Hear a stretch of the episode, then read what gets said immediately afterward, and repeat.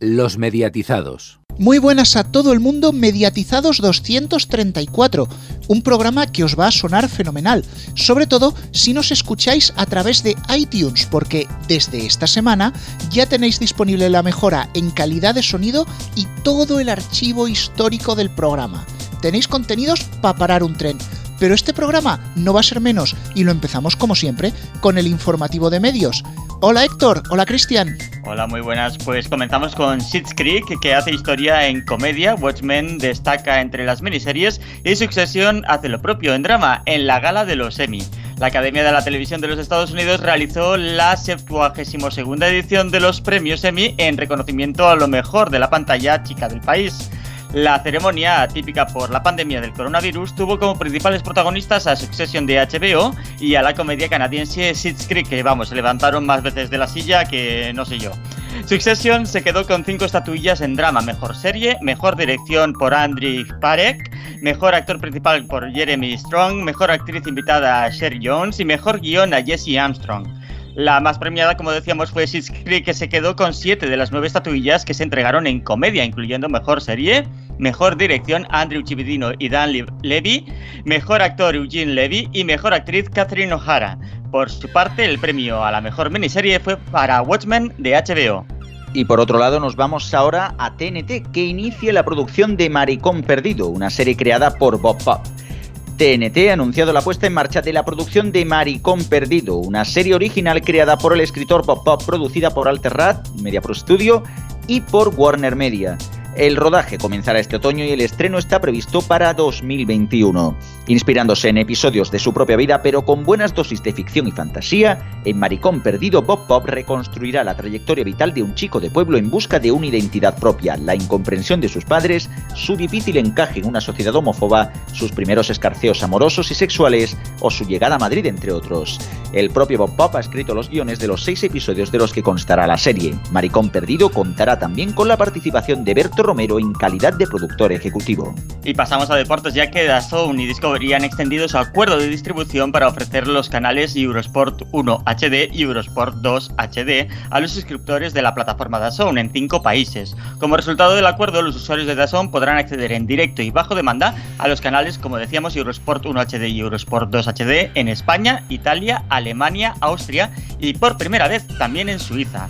El acuerdo significa que los usuarios de Dazón pueden acceder a la amplia cobertura de los Juegos Olímpicos de Tokio 2020, que siguen bajo ese nombre, aunque se celebren en 2021, y de los Juegos Olímpicos de Invierno de Pekín 2022, además de a una gran variedad de contenidos deportivos de primer nivel disponibles en Eurosport 1 y Eurosport 2. Telefónica y la ACB refuerzan su alianza hasta 2023. Han alcanzado un nuevo acuerdo para la renovación de los derechos de retransmisión y del patrocinio de sus competiciones para las tres próximas temporadas, 2020-21 21-22 y 22-23. Esta renovación continúa la alianza entre ambas marcas. Los aficionados podrán seguir disfrutando en directo y en exclusiva en Movistar Plus de todos los partidos de la Liga Endesa, la Copa del Rey y la Supercopa Endesa. En total, más de mil partidos en directo a lo largo de estas tres temporadas, siempre con el sello de calidad de Movistar Plus en las retransmisiones. Y continuamos con Telefónica, pero dejamos a un lado los deportes, ya que Telefónica ofrece a partir de ahora todos sus contratos sin permanencia, de modo que la supresión aplicada hace un año a Fusión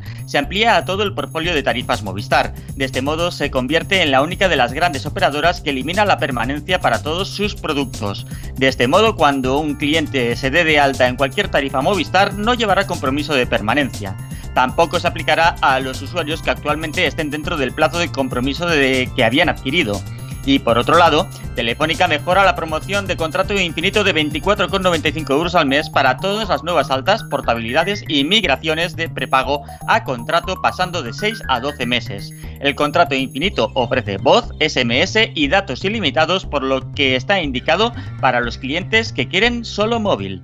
Hasta aquí el informativo de medios. Más noticias en neo.es con dos es y en todas nuestras redes sociales, en Twitter arroba neotv y arroba los mediatizados, así como en nuestras respectivas cuentas de Facebook y en el canal de Telegram de los mediatizados. Gracias Antonio y a todos los demás, tenemos que hablar de estrenos. Y es que esta semana arranca la primera pregunta y nuestro compañero Garrobo, buenas tardes, ha podido hablar con Luis Guilera en las condiciones que se pudo, más bien.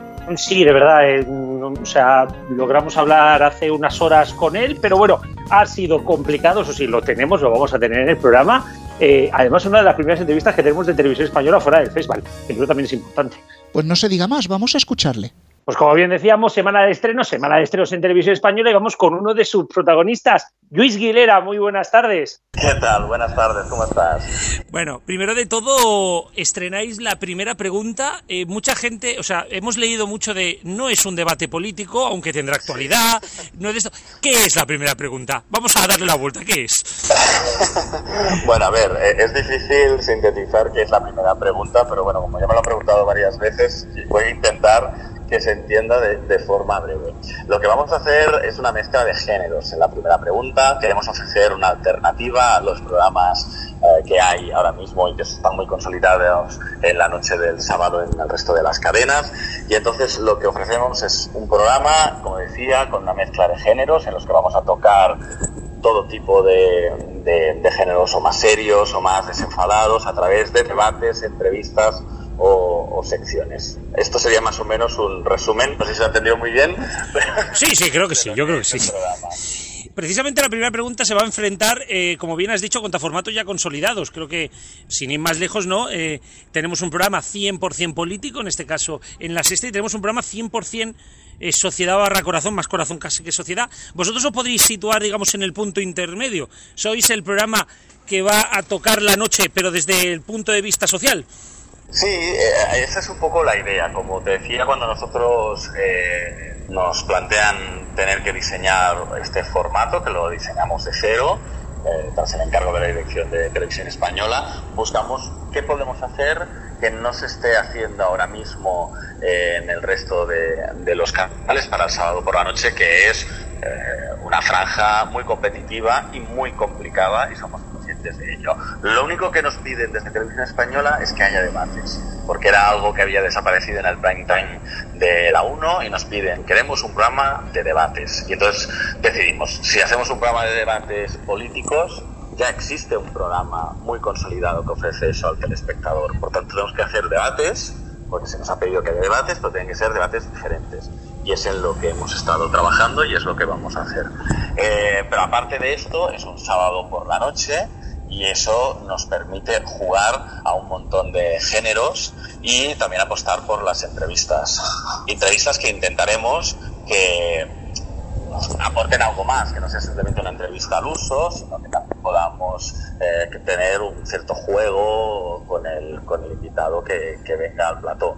También tendremos otras entrevistas más serias Ah, como por ejemplo la, del estreno, que es la entrevista a, a Plácido Domingo. Es decir, que como ves, vamos a tener diferentes géneros en un mismo contenedor de tres horas en directo hmm. eh, en esa franja los sábados por la noche. Sí, porque decías también que hablaréis de actualidad y tocaréis temas de actualidad. Eso significa que también se tocará política, me quiero referir. Si, por ejemplo, pues mm, hay unas elecciones al día siguiente. O... la, actualidad, la actualidad lo es todo. Es decir, muchas veces asociamos la palabra actualidad en la primera parte del telediario. Es decir, la actualidad no es solamente la información política o la información económica.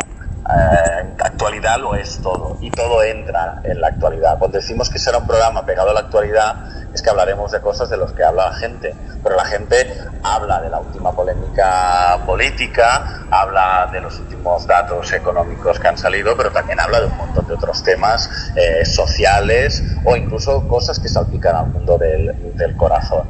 Entonces, nosotros no nos cerramos absolutamente a nada. Cuando decimos que será un programa pegado a la actualidad, es que hablaremos de lo que habla la gente en un formato u otro. Lo bueno que tiene este programa es que nos permite hablar de lo que queramos eh, de una manera u otra, ya sea en el bloque más serio, entre comillas, o el bloque más desenfadado, pero todo tendrá cabida. Ahora lo que no vamos a hacer son debates políticos, o sea, el debate que ofrece otra cadena a esa misma hora no se va a ver en nuestro programa. Esto es lo único que hemos querido dejar claro porque lo que queremos es que la gente entienda que en la 1 tendrá una alternativa a lo que hay en el resto de cadenas. Precisamente vas a compartir espacio con, María Gómez, que ya ha estado ya ha estado en algún otro programa también, incluso también con toquecitos de humor a veces, eh, Carlos Latre, ¿no? Entonces, eh, como bien has dicho, va a haber una parte más desenfadada donde el humor va a ser, eh, va a ser también parte fundamental o, o, digamos que será más entretenimiento puro.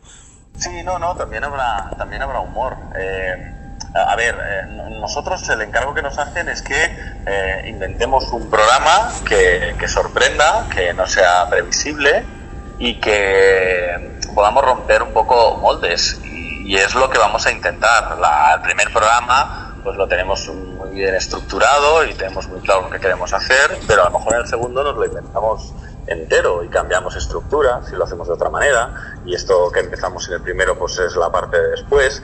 Es un poco esa libertad de, de, de, poder construir un programa según los contenidos que tengamos o los temas que tratemos y es y es y es lo que vamos lo que vamos a hacer. Y dentro de todo eso pues tendrá cabida también el humor eh, que entra dentro del entretenimiento pues pues, pues, pues también sí sí sí sí esa es, es, es, es la idea precisamente eh, yo creo que has tocado muchos palos, ¿no? Creo que cualquiera que, que, haya seguido un poquito tu carrera, sobre todo, has tocado la parte más informativa, aunque también estuviste, aunque también estuviste en el K3, ¿no? Y, y todo esto, pero bueno, sobre todo. Hace, hace siglos, pero sí. hace siglos, pero sobre todo has tocado informativo. Todos, todos, todos tenemos un pasado.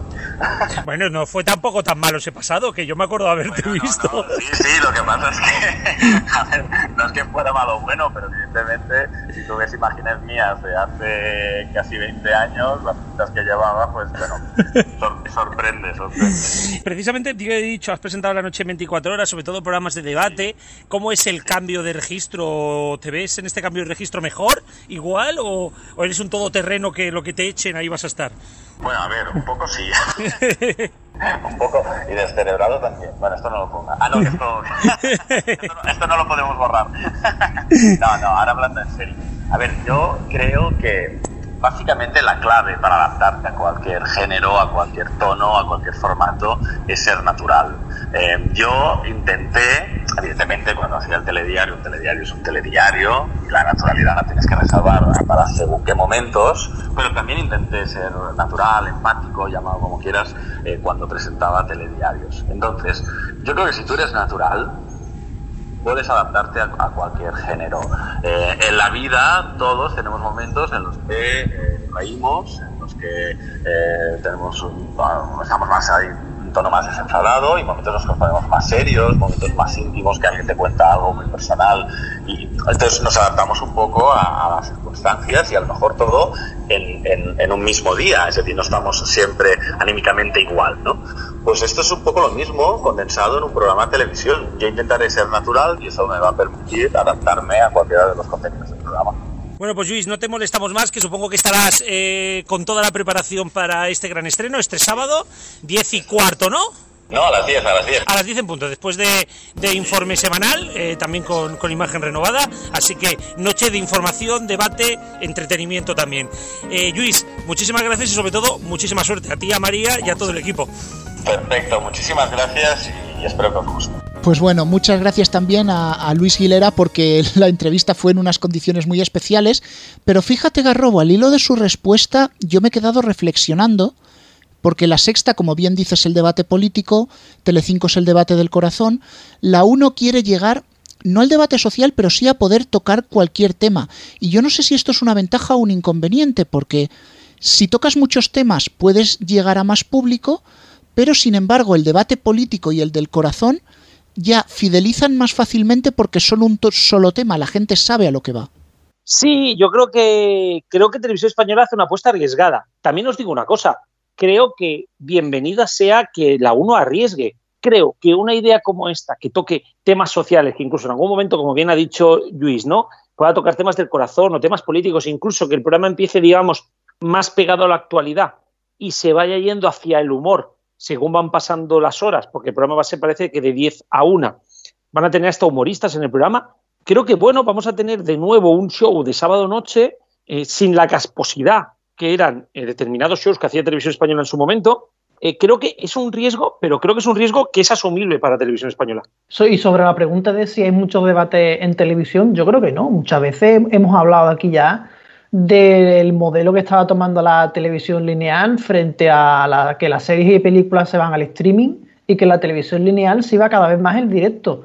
tanto reality como debate de cualquier tipo, al final la televisión lineal va a seguir apareciendo y visto está que va a haber tres debates los sábados y van a ser los tres intentar ser diferentes. Y contar además que en una comunidad de 7 millones de personas también está el fax, que es un debate muy parecido a la sexta noche y a lo que quiere hacer la primera pregunta, que también resta audiencia. Que lo sepáis que al final también es importante de cara sobre todo a las audiencias en Cataluña. Importante para los que dicen que la 1 está catalanizada. Que lo Sí, por ahí. Bueno, leíma- leíamos comentarios en cierta web cuando iban a quitar bloqueados por el muro diciendo hay que parar la catalanización de televisión española. Verídico, lo he leído. Sí, sí, sí, sí. Y yo tengo otro comentario que dice la sucursal de la TV3 en Madrid. En fin, bueno Alfonso, continúa. Ya no es que sobre lo que falten, estoy de acuerdo con Antonio en que la televisión en directo es lo que tiene que primar para que la gente se enganche, pero sí es cierto que los sábados por la noche va a haber mucha competencia. También es cierto, como habéis comentado, que se quiere diferenciar en cuanto al tipo de debate, que no sea de corazón o político, sino social. Yo diría que, como decís también, va a tocar un poco de todo y no olvidemos que también en la entrevista dice que va a haber entrevistas en el programa. Por eso a mí me recuerda a la Noria, porque yo creo que más o menos la idea que tienen es muy parecida a lo que hacía en, la Noria en Telecinco. Otra cosa es cómo se haga, que se haga mejor que la Noria, aunque hay que decir que la Noria eh, al principio era un programa que estaba bastante bien hecho y bastante entretenido y no era tan polémico como finalmente fue. O sea, que no fue una mala idea en sí. Está bien también, como eh, acaba de decir Garrobo, que la 1 arriesgue, pues sí, porque lo sabes por la noche. O no arriesgaba, estaba siendo un desastre desde hace mucho tiempo y a ver qué tal le sale la apuesta. A ver, antes comentaba Antonio de que si había demasiados debates en televisión y que no había tantos. Mm, vale, puede ser que no haya tantos, pero el tema es que están todos el mismo día. El de la 1, el de la Sexta, el de Telecinco, el de TV3 y vete tú a saber si otro canal no le da por montar un debate. Entiendo que el debate como tal es un formato realmente barato y además que va a una noche como la del sábado que ni en televisión lineal ni en nada de medios de comunicación se tiran cohetes. Pero quizás a lo mejor esa acumulación, en lugar de separarse cada uno en un día diferente, mm, puede acabar afectando a todos. Yo te puedo entender lo que dices, pero creo que a la vez incluso se pueden en retroalimentar, porque nos podemos encontrar con gente que vaya pasando de uno a otro. Yo me imagino y pienso, dices, hostia, la entrevista con la que se estrenan, que es Plácido Domingo, es que le puede interesar tanto a un espectador de Sálvame Deluxe como a un espectador de la sexta noche. Seamos sinceros, es un entrevistón. Y por cierto, importante será ver si Antena 3 hace un poquito de apuestas por el peliculón, tiene vía libre para correr toda la noche. Es que no solo lo tiene Antena 3, lo tiene hasta la 2. Sí, también. Mm. también. Vamos a ver, Plácido Domingo es una entrevista muy potente, no digo que no, pero de esas que genera audiencia, no sé, ¿eh? No sé, eso no lo tengo No yo tan claro. No, generar audiencia no se iba a generar, pero que va a generar titulares en la prensa y que la gente va a conocer que existe la primera pregunta, sí. Igual que están conociendo a la hora de la 1, que Federico Jiménez Los Santos le dice llaman la isobaras, pues igual. Claro, es que yo creo que con Plácido Domingo no van a asegurarse una grandísima audiencia. Lo que se van a asegurar es que todo el mundo sepa que el sábado, todo aquel que esté viendo la sexta noche puede poner la 1 cuando se aburra y que todo aquel que está viendo Sálvame Deluxe puede poner la 1 cuando se aburra. Y eso lo que le hace, y ojo cuidado, por eso digo que creo que es un riesgo interesante, es que puede chupar de los dos lados. Porque yo me creo además incluso que mucho famosete que no quiere a Sálvame porque, porque tiene decencia, la primera pregunta puede ser un buen espacio. Por ejemplo, Plácido Domingo. Pues bueno, dejamos a un lado el estreno de la primera pregunta para conocer los estrenos que va a haber, valga la redundancia, en otro tipo de canales, los de pago, la agenda de Neo con Héctor y con Antonio. Como cada semana ya tenemos aquí a Héctor que nos trae propuestas desde distintas plataformas. ¿Qué menú nos tienes preparado hoy? Pues comenzamos con una plataforma de la que no solemos hablar. Mm, Sky. no, de esa tampoco solíamos hablar y ya no lo haremos tampoco. Me refiero a Apple TV Plus, que este viernes estrena el thriller de espionaje Teherán, que llega de manos de Moshe Zonder, quien fuera el creador de Fauda, que podemos ver en Netflix, por cierto. En este caso nos cuenta la emocionante historia de una agente del Mossad que se infiltra en una peligrosa misión en Teherán que la pone a ella y a todos los que la rodean en grave peligro. En esta primera semana tendremos disponibles tres episodios, pero en las próximas semanas se irán añadiendo de uno en uno. Vaya, están de moda las series de espías como La Unidad o, Oficina de Infiltrados. Pero bueno, esta semana además tenemos el estreno de una de las series españolas más esperadas. En efecto, hablamos de Patria, que se estrenó hace nada en el Festival de San Sebastián y que llega a HBO este mismo domingo. La serie se basa en el libro homónimo de Fernando Aramburu. La historia que relata se inicia con la vuelta de Vitoria a la casa en la que vivió junto a su marido hasta que éste murió en un atentado.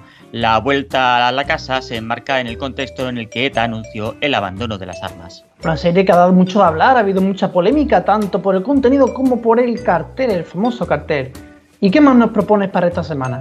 Pues en Movistar Series se estrena una miniserie de tan solo tres episodios que relata cómo unos miembros de una familia consiguieron engañar al célebre concurso Quién quiere ser millonario en el Reino Unido en septiembre de 2001. La serie lleva por título Quiz, que es como se denominan a este tipo de concursos en televisión. Como decíamos, Movistar Series ha decidido emitir los tres episodios en tres días consecutivos, el lunes, martes y miércoles a las diez y media de la noche, justo antes de Leitmotiv. Además, recordemos que la serie está producida por la propia ITV, que es la cadena donde se emite el concurso en el Reino Unido. Ahora pasamos a deportes. Espérate, esto, ¿se trata de las papelado la agenda con Alfonso? No, no, no. Son deportes, pero no en vivo, sino más bien en forma de documental, ya que Prime Video estrena este viernes una serie de cinco episodios sobre Fernando Alonso, que lleva por título simplemente Fernando. Documentado el pasado año desde su participación en los circuitos más importantes como las 500 millas de Indianápolis, las 24 horas de Le Mans, para terminar en, un, en su primera salida en el Rally de Dakar en enero, Fernando da acceso a los seguidores del campeón de la Fórmula 1. En la docuserie también participa el círculo más cercano de Alonso, incluyendo a su, manager, a su manager Luis García Abad, su hermana Lorena Alonso, su pareja Linda Morselli y su amigo Carlos Sainz, quienes ayudan a desvelar al hombre detrás del campeón. Pues a ver, que habrá que ir viendo todo esto que nos has propuesto, a ver qué nos traes la próxima semana, Héctor. Hasta luego. Hasta luego. Gracias, Héctor. Gracias, Antonio. Y no vamos a abandonar la televisión de pago porque vienen cambios en los canales musicales, sí que últimamente no generaban muchas noticias. A partir del próximo 1 de octubre, VH1 Classic pasa a ser MTV 80s. MTV Rocks desaparece, pero en su lugar llegará MTV 90s. No solo eso, hay más cambios porque VH1 parece ser que queda como el canal de los 2000, es decir, de 2000 a 2010. Va a tener todos los días un mínimo de cuatro horas diarias solo para esta década, además de programas especiales como Clash of 2005, 2006, etc. Incluso MTV Hits va a incorporar programas We Love the, We Love the Tens dedicados del 2010 al 2019. Prácticamente solo MTV Music quedará como canal para la actualidad. Fíjate, Cristian, este cambio de concepto de dividir de géneros musicales o de público objetivo a pasar a hacerlo por décadas. Bueno, eso tiene también una explicación bastante lógica. Al final, en TV el gran baluarte y el gran valor, mejor dicho, que tiene es el archivo, el gran archivo de videoclips que tiene especialmente dedicado a los 80 y los 90, donde al final era la, única que ofrecía videoclips. Así que claro, llegado a ese punto es de rigor que sacaran una tematización por décadas ya que evidentemente al público que todavía sigue viendo televisión posiblemente le venga mejor que el poner una serie de videoclips actuales que al final la mayoría, muchos, aparte sobre todo este año con el corona, son videolyrics o similares y que realmente tampoco van a aportar tanto cuando ya está YouTube, que es al final el principal medio por el que la gente ve los videoclips. Desde luego la idea me parece bastante interesante, creo que bastante buena. La línea corporativa, especialmente muy cercana a lo que era la MTV en dichas décadas, en los 80 y los 90, está bastante lograda y desde luego es un cambio que le va a venir muy bien y un punto a favor para poder incluir estos canales en otras plataformas, caso de Movistar Plus, que solo tiene de momento VH1. Sin embargo, Cristian, y aunque muy brevemente, a mí no me acaba de gustar este cambio porque como espectador prefiero elegir el género de música que voy a escuchar en lugar de la década. Pero también entiendo que ellos lo que buscan es eh, más bien fidelizar, es decir, la gente que vivió su juventud en los 80, 90, 2000 querrá ir siempre a ese canal y no, por ejemplo, a un canal de rock que te mezcle décadas. Al final, el espectador que puede ver estos canales será persona mayormente que tenga ya unos años y que haya vivido esas décadas. Así que seguramente lo verá mejor que a lo mejor si te meten, no sé, un canal como en TV Rocks, una canción de, de Metallica y luego te mete una canción de 21 Pilots, por ejemplo. Pues claro, ahí sería un poco extraño para, para el espectador. Ahora, si lo tematizas todo sobre una década, posiblemente sea bastante más efectivo cara al espectador. Pues bueno, vamos a hacer una muy pequeña pausa. Recordad los que nos escucháis por iTunes, ya disfrutáis esta semana de todo el archivo y calidad de sonido mejorada, pero los de iVox tendréis que esperar un poquito más. Así que ya sabes, sigue muy atento y pon orden en tu radio. Bueno, Antonio, ¿cómo viene el programa esta semana? Cargadito de novedades en la televisión de pago. Bueno, sí, también el streaming incluso en la televisión en abierto. ¿eh? Bueno, ya te digo, con los deportes se va Uy, a pero ¿qué hacen los mediatizados en la cocina? Los mediatizados se van a mover. Si nos escuchas a través de iBox, permanece atento al programa para no perderte las nuevas ediciones de los mediatizados. Búscanos en tu plataforma de podcast y pon orden en tu radio. El sonido histórico. Bienvenidos al serio histórico de los mediatizados en esta nueva temporada. Vamos a hablar en este caso de los recientes 30 años de celebración de las emisiones regulares de Canal Plus el pasado 14 de septiembre. Como ya sabemos, Canal Plus ya no existe. Eh, ha quedado una herencia muy clara en Movistar Plus. Como ya decimos, Canal Plus hubiera cumplido el pasado 14 de- de septiembre sus 30 años, pero en este caso se celebran los 30 años de emisiones de fútbol en la cadena, tras las emisiones regulares, ese 14 de septiembre, aunque ya estuvo en verano haciendo emisiones en pruebas de deporte y de fútbol, con el famoso Partido del Plus y del día después, entre otros programas, que por cierto cumplirá años el próximo mes de octubre.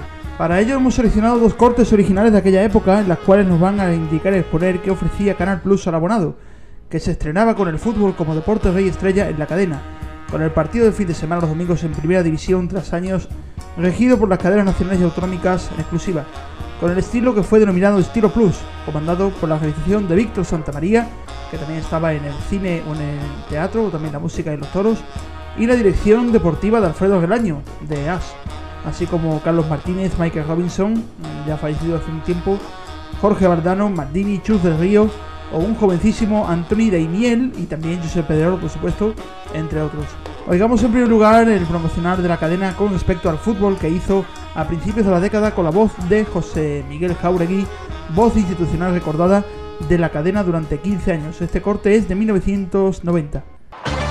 Canal Plus aprovecha la tecnología más moderna disponible en el mundo. Todos los medios para ofrecer más fútbol.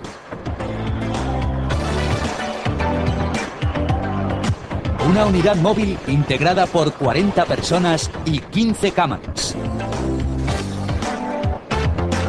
Dos minicámaras obtienen la visión de la red detrás de cada portería. Un traveling motorizado de 40 metros acompaña al extremo en su carrera. Cámaras sobre plataformas rotatorias cubren los laterales del campo. Grúas de cabeza caliente con cámaras robotizadas se asoman incluso por encima del larguero. Cámaras Master cubren el campo en su totalidad desde la altura de las tribunas. Y este año, una gran novedad, la Super Slow Motion. Una cámara capaz de desafiar al tiempo y a la gravedad. El segundo corte que es de cuando la cadena cumplió 5 años de retransmisión del fútbol y podemos oír un poco más de su historia y de cómo se organizaban las propias retransmisiones. Que por cierto, su plazo inicial de emisión en la cadena era de 8 años y que como vemos marcaron un antes y un después con sus pros y sus contras que siguen a día de hoy siendo referencia con esos momentos curiosos, esas incorporaciones de micrófono y también esas cámaras eh, y esos momentos que llamaron lo que el ojo no ve. Fichamos en bloque el equipo de realización de la televisión gallega y desde el principio importamos novedades. Por ejemplo, este gol de Alzugaray en la minicámara nos llenó de ilusión. Y ya entonces medíamos la distancia de las barreras. Tras los ensayos de pretemporada, debutamos con picadores en Valencia. Con Rodas y Manolo.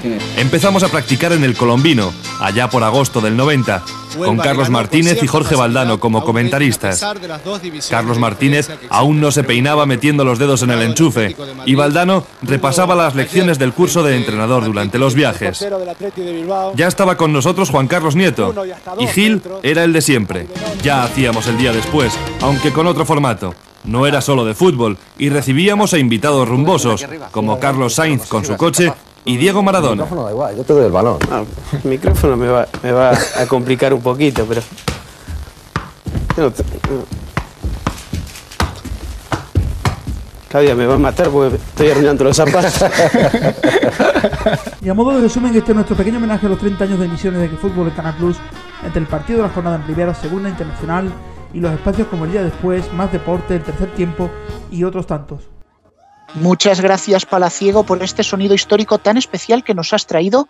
Alfonso, desde luego, Canal Plus revolucionó el fútbol y de esto ya hablamos no hace mucho. Pues sí, efectivamente. Recordemos que a final de temporada pasada entrevistamos a Víctor Santamaría y hicimos un recorrido por los 30 años de, de fútbol y de deporte en general en, en Canal Plus. Sin duda alguna revolucionaron la forma de, de transmitir el, el deporte y el fútbol en particular. Bueno, aquel Canal Plus cambió muchos esquemas y una de las personas que estuvieron desde el principio fue Carlos Martínez, al que vamos a escuchar ahora. Y tenemos con nosotros a Carlos Martínez y Mónica Marchante, Deportes de Movistar Plus. Un año que al final tenemos a Messi. Pues sí, tenemos a Messi. No sé eh, en qué estado, en el sentido de que parece muy claro que tenía ganas de, de marcharse y al final se tiene que quedar. Pero en cualquier caso parece una buena noticia para el fútbol español tener al mejor jugador del mundo un año más en nuestra liga. Gran fichaje ¿eh? para esta temporada, Leo Messi, porque casi que le habíamos despedido ya. Y bueno, yo creo que es lo mejor que le puede pasar a esta liga, que sigamos contando con Leo Messi, desde luego. Eh, deportes, fútbol en Movistar, sois la casa del fútbol y además habéis renovado por tres años más la Champions. Quieras que no, es un seguro, ¿no? Y desde luego con, cruzando los dedos y con ganas de que no se vuelva a tener que celebrar este formato con el que hemos terminado la temporada pasada. Por un lado fue una gran noticia que al final se pudiera celebrar la competición en Lisboa en esa fase final, pero por otro lado la verdad es que se ha hecho duro eh, bueno, narrar partidos tras partidos sin el apoyo de- del público y sin gente en las gradas. ¿no? Es evidente que eh, eh, era la mejor opción posible con la que nos estaba cayendo encima, pero de verdad que cruzamos los dedos porque significará que estamos saliendo de esta pandemia el que podamos volver a tener un formato de la Champions en condiciones normales. Sí, el formato a mí no me ha disgustado en cuanto al puro formato, ¿no? Eh, ha habido muchas sorpresas, pero desde luego el público indudablemente lo echamos de menos. Estamos deseando que esto acabe y bueno, para nosotros pues si cabe mayor responsabilidad, ¿no? Porque al final el público del fútbol tiene que ver el fútbol a través de la tele, sí o sí. Carlos, mm, ha sido un año duro porque, bueno, pues eh, nos ha dejado el querido Michael Robinson para todos, pero tenéis nuevo equipo, eh, os estáis haciendo fuertes. ¿Qué, qué, qué nos puedes contar de este nuevo equipo que se va a poner al frente del partidazo y de los grandes partidos de la Champions?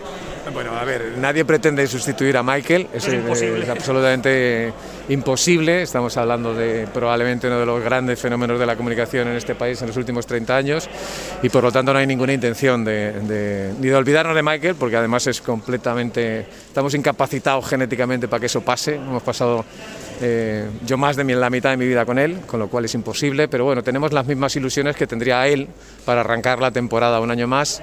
Una de las cosas que caracteriza a este equipo siempre ha sido que eh, en ese sentido somos eternos becarios, ¿no? Vivimos cada año con la ilusión de saber, primero, que somos unos privilegiados porque hacemos algo fantástico y que, y que nos encanta y que además le gusta a mucha gente y que forma parte del ocio de, mucha gente. Así que encaramos la temporada con la mejor de las sonrisas. Y estoy segura además que Michael estará contento de que Leo Messi siga aquí y que podamos seguir y Carlos pueda seguir narrando sus goles. Michael está en nosotros, lo va a estar siempre, ¿no?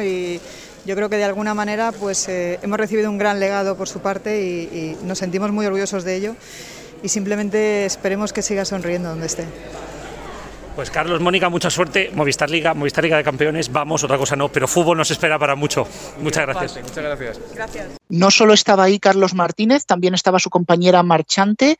Garrobo, muchísimo deporte al que se suma, lo hemos sabido esta semana, la renovación de la CB. Así es. Movistar ha renovado la ACB por, bueno, dicen los medios por tres años. Os explico cómo ha sido muy rápidamente.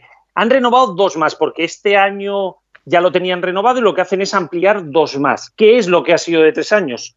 El acuerdo de promoción, o sea, el acuerdo de, em, se me ha ido el nombre ahora, de, patrocinio El acuerdo de patrocinio, eso sí, lo que han hecho por tres años. Eh, Movistar, como creía que tenía tiempo de mango, renovó solo uno sin renovar el patrocinio y ahora se ha encontrado con que Dazón está apostando por el básquet y Movistar ha, ha soltado la chequera para evitar que Dazón se quede. Ojo, sigue en liza la Fórmula 1 y la NBA. Y si hubo alguien que para Carlos Martínez, y lo menciona, fue como un hermano, es Michael Robinson. Con su hermano no, pero con su hijo pudimos hablar el pasado festival. Le escuchamos. Y en este festival, bueno, creo que es el festival de, de una despedida, una despedida que, que, ha sido dura para muchos y sobre todo, pues supongo para su hijo Lía, muy buenas. Buenas, muy buenas tardes. Bueno, ¿cómo, ¿cómo ha sido? Yo no quiero, no, no quiero entrar en eso, sino sobre todo entrar en cómo ha sido el cariño con el cual ha despedido todo el mundo del fútbol y todo el mundo de los apasionados de la comunicación a tu padre, Michael Robinson. Si te soy sincero, lo, eh, ha sido, ha, sido una cosa que, que, no se lo creería ni él. Entonces eh, yo sigo asimilando lo que, lo que ha pasado, tanto eh, los hechos, pero también más que nada el, el, el arropamiento nacional que ha habido por, por mi padre, no solo en, medios de comunicación, sino fans del fútbol directamente, eh, fans de todos los deportes, eh, todas las, todos los periódicos deportivos. Eh, ha sido impresionante y, y, y como, como, como, has dicho tú, es una conclusión ahora que, que el festival, pues en, con todo el cariño como hicieron en, hace tres años, eh, me hace muchísima ilusión estar aquí y es, es, un momento, es, un momento, muy emotivo. Y además me cuentan que va a haber una pequeña previa de, del informe que obviamente no, no, lo he visto, pues va a ser, va a ser duro, va a ser duro.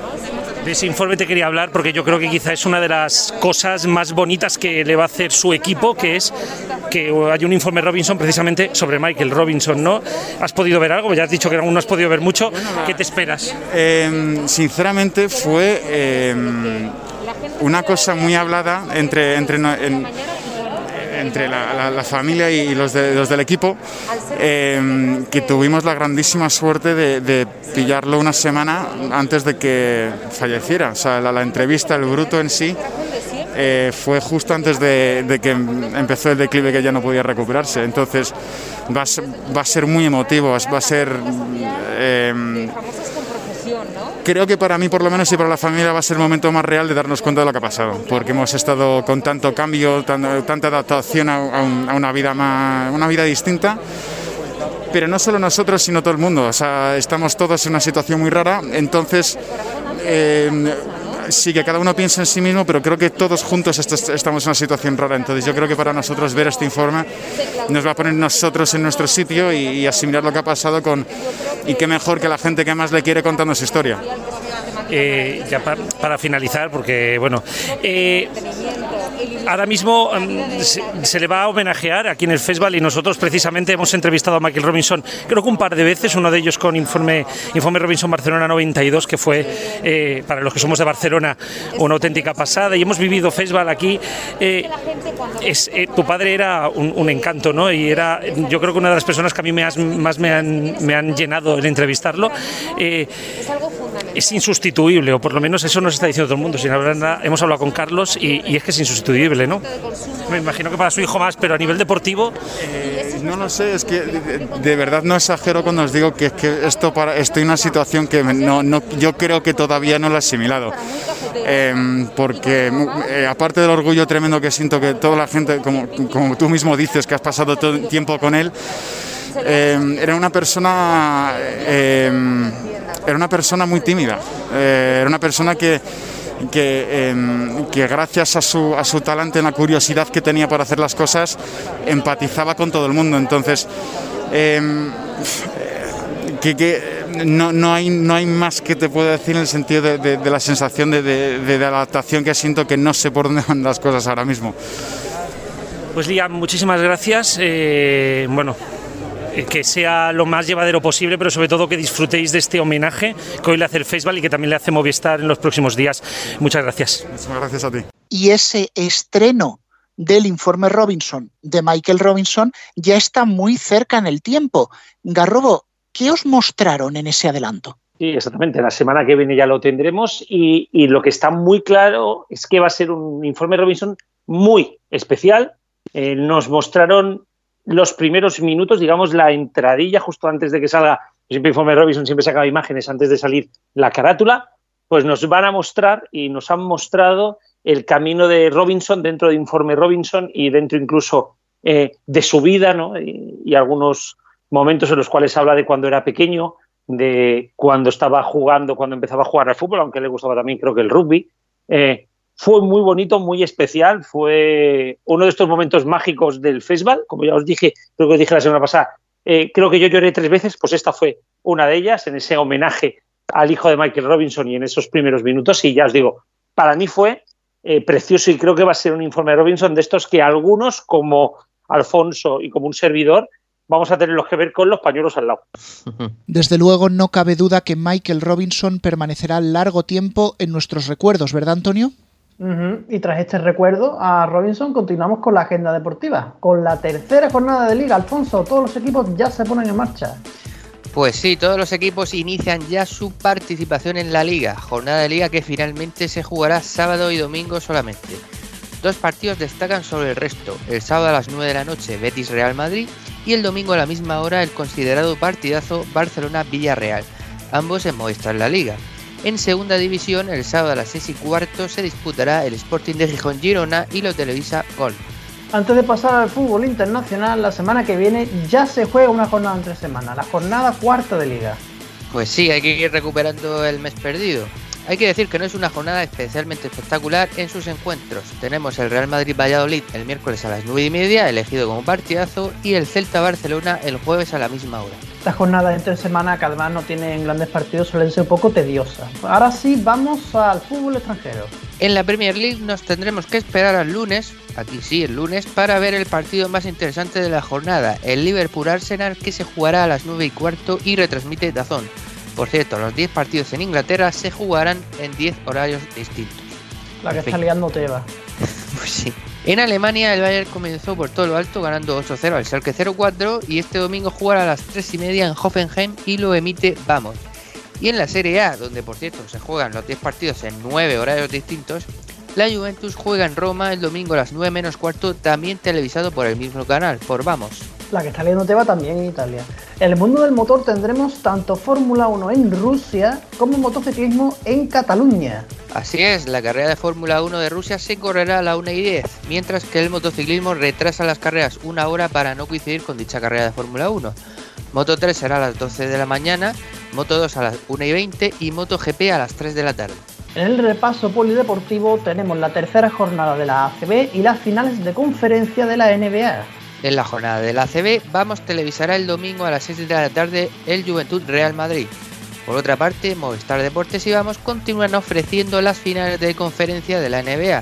Recordemos que en el oeste están jugando Los Ángeles Lakers y Denver Nuggets y en el este Boston Celtics y Miami Heat. Movistar Plus, como sabéis, también emite otro gran deporte americano, la NFL. Y nos queda un par de torneos importantes que comentar. Roland Garros, que ya está disputando sus rondas previas, y el Mundial de, Ciclismo. Así es, en fechas poco habituales, como casi todo este año, se disputa el gran torneo de tierra batida del tenis. Esta semana se están jugando las rondas previas y desde el lunes entran todos en juego. Eurosport hará un gran despliegue en sus distintos canales, como es habitual.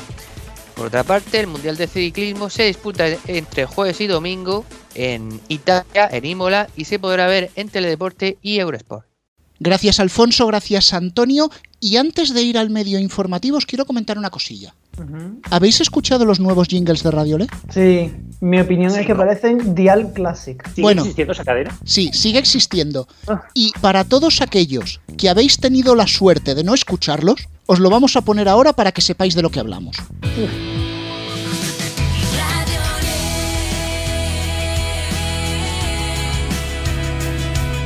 ¡Eh, eh, eh!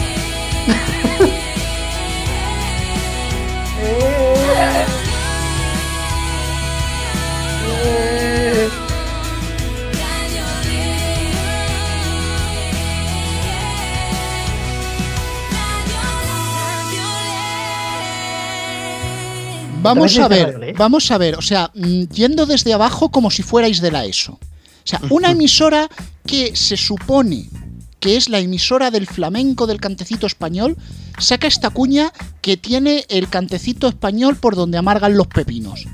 Pero es que si encima tú te reivindicas, como que esto es la alegría, la gracia del sur, reina la alegría, que era uno de los programas, y me pones este jingle que no se sabe si dice Radiolé o Mátame. que también antes, cuando, también antes en la fórmula era eh, Alégrate y muchas canciones que metían era para pegarte un tiro.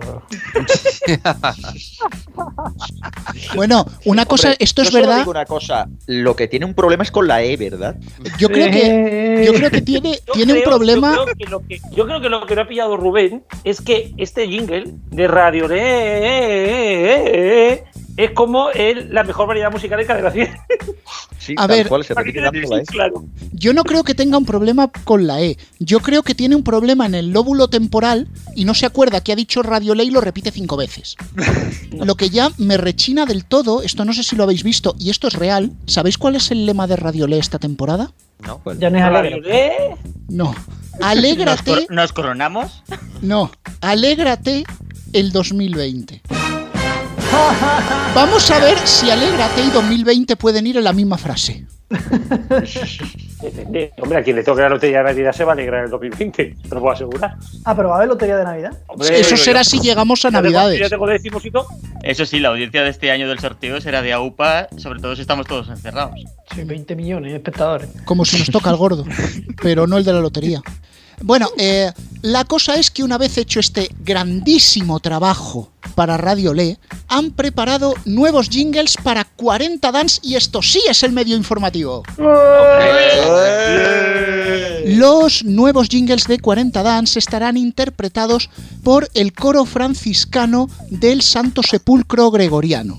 Interpretarán una versión algo modernizada de Elegía del Dolor y la Angustia, muy representativa y apropiada para la emisora. Muy correcto.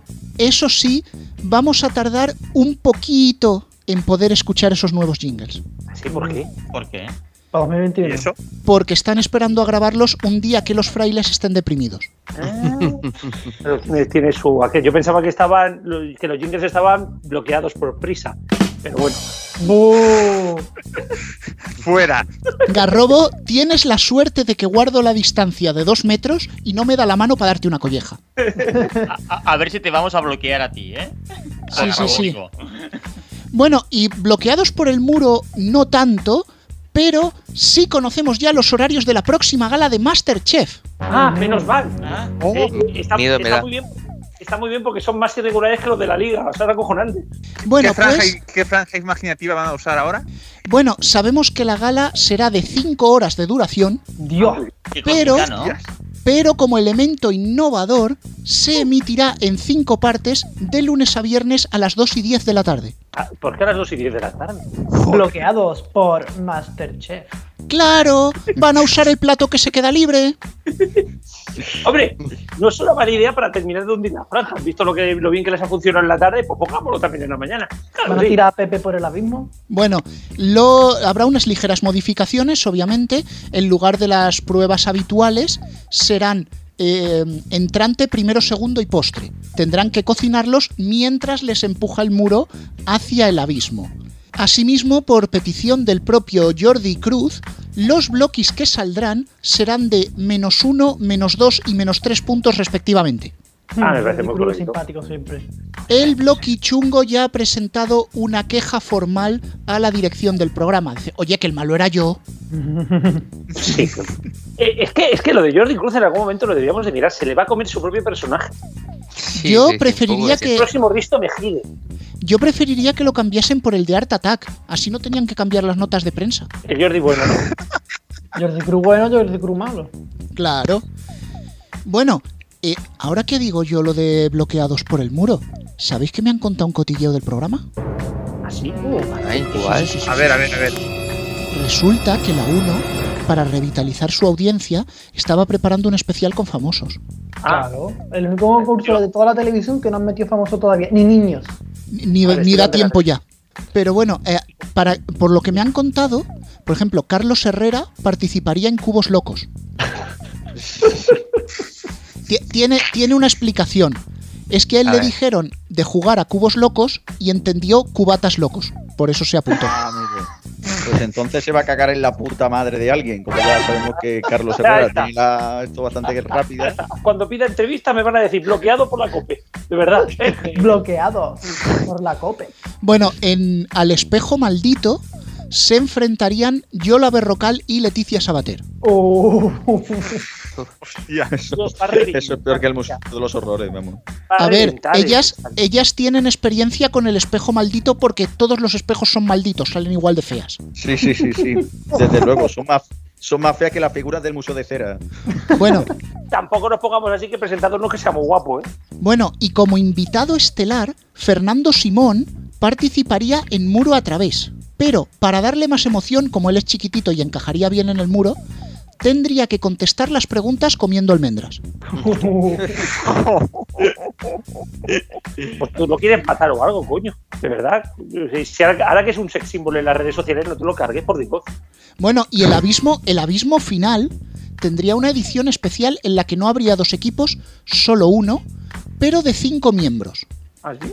Estos serían Pedro Sánchez, Pablo Iglesias, Pablo Casado, Inés Arrimadas y Santiago Abascal. Para esta edición especial no se les harían preguntas ni habría que relacionar conceptos. Simplemente empujarían el muro para ver cómo caen. Apoyo la prueba, apoyo la prueba totalmente. Sí, sí, sí, yo también. Bueno, entonces, total, si eliminamos a todos esos, quedaría como presidente eh, a- Rufián. O Errejón, pero bueno. Eh, no, eh, eso, no, no, no jodas tampoco. En declaraciones a este medio informativo, a Ángel Yacer le consultábamos si esto de tirar políticos al abismo no les podría generar enemistades. Y él nos respondió, total, ¿qué nos pueden hacer? ¿Quitarnos el programa? Estaba cantado. Aquí tendríamos que considerar cuánta gente se puede llegar a cabrear, digo, de las que ven el programa. Tenemos una noticia de última hora. Atención, atención, a ver, noticia, noticia. Hemos conocido cuál será el horario de la siguiente gala de Masterchef. Bueno, a ver. Será el domingo de 9 a 12 de la mañana y se celebrará en el trampolín de saltos de la piscina municipal de Parla.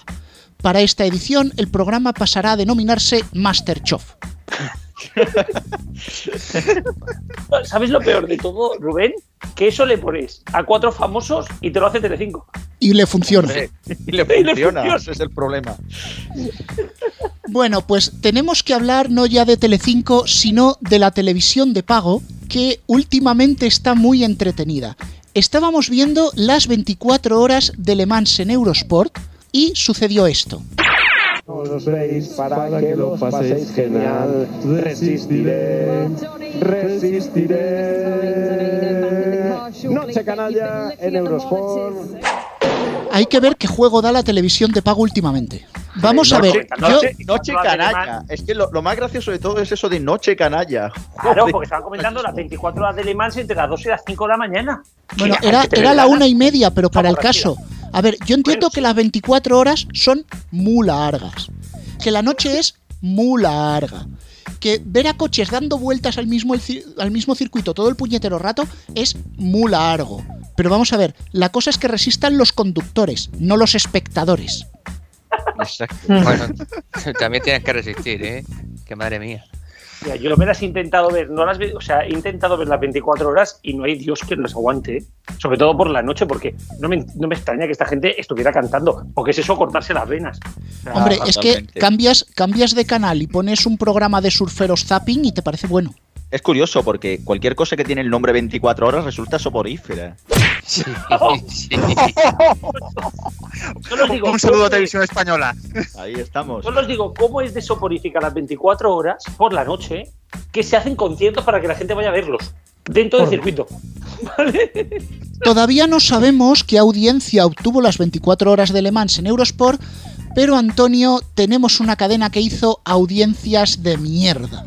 Seguramente hizo menos de los que voy a decir ahora, pero tenemos dos audiencias de mierda, uno para, bueno, si quieres tres porque se le podemos ya, dar ya a Masterchef Express, ¿no? Por cargarse aquí la tierra un día y hundirse. Pero bueno, estos sí son audiencias de mierda de verdad. El primero para Mediaset con mujeres y hombres y viceversa, que ha empezado bastante flojillo, está afectando incluso el concurso del año, pero el peor dato lo hizo el lunes, este lunes 21, que hizo un 2,7.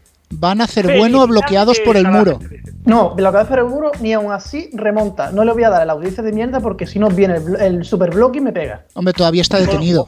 O el propio Rubén también te pega, ¿eh? O sea. Y bueno, y a tres media que le gustan mucho las películas de Navidad. Las ponen durante todo el año en Nova, pero es que las están metiendo también en la sexta. La segunda película del domingo, mientras que no hay Évole ni Ana Pastor ni nada, que Ana Pastor ya vuelve, pero este domingo fue el último con películas y la segunda película que fue una de Navidad, unas Navidades casi perfectas. Y es que empezó a las 11 la película, eso era casi un prime time, normal que hiciera un 1,69%. Pero eso, es, pero eso es para que nos vayamos acostumbrando ya cuando veamos los turrones en los supers, ¿no? Yo creo que lo Eh, hacen porque perdona, como... Perdona, perdona, perdona. No, El 1 de Antonio, Antonio. El año pasado había turrones en los supermercados ya. Antonio, tenlo claro, esto lo están haciendo por si no llegamos a diciembre, que se hayan emitido las películas de Navidad. Que es Exacto. probable. Los, Hayan quemado los pases. los- exacto, los pases para rentabilizarlos ya, ¿sabes? Cárgalo Lo de- ya. De todas formas, lo de lo de Antena 3 y las películas daría que hablar porque yo creo, no sé, si, no sé si sería esa misma noche u otra, pero es que yo vi en prime time de la sexta, no sé si sería una, dos o tres semanas, una película de estas alemanas de la ZDF que pone la 1 por la tarde los domingos, pues una en prime time de la sexta que me quedé a cuadros, dije. Esta de Navidad lleva todo el sello de venir de Nova, ¿eh? Sí, no, no, no. O sea, Antena 3, Antena 3 está en un modo emisión de películas acojonante, porque además si entras en la 3 Player todas están ahí y son un vicio, porque estas películas de terremoto en Nueva York y esas cosas así, que son un puto vicio. Pagar el A3 Player para ver películas de estas que, que en Prime hay 700 y mejores, ¿sabes? Pero bueno. No, ¿sabéis quién ha dado el giro precisamente hacia Antena 3? Real Madrid Televisión que estaba emitiendo pelis de estas chorras todos los días por la tarde. Es acojonante. Así de catástrofes El estas de- de delantero tornados ultrajado. La muerte de la madre del hijo adoptivo del defensa central. No, no, es películas de catástrofes. Son películas de catástrofes, que es exactamente el Madrid de la temporada pasada. Básicamente. y aún así ganó la liga. Y aún así ganó la liga. ¿Cómo será? Que también lo podría hacer Barça TV, por cierto. Bueno, chicos, antes de que nos pongan más demandas, creo que va siendo hora de escuchar la carta de Radio Chips, ¿no? Eso, para que nos pongan otro más, venga. Sí, sí, venga. Vamos ahí. Ahí que va. Hola Rubén, hola Antonio, Geniu Car Robos y a todos los que pululáis por ahí.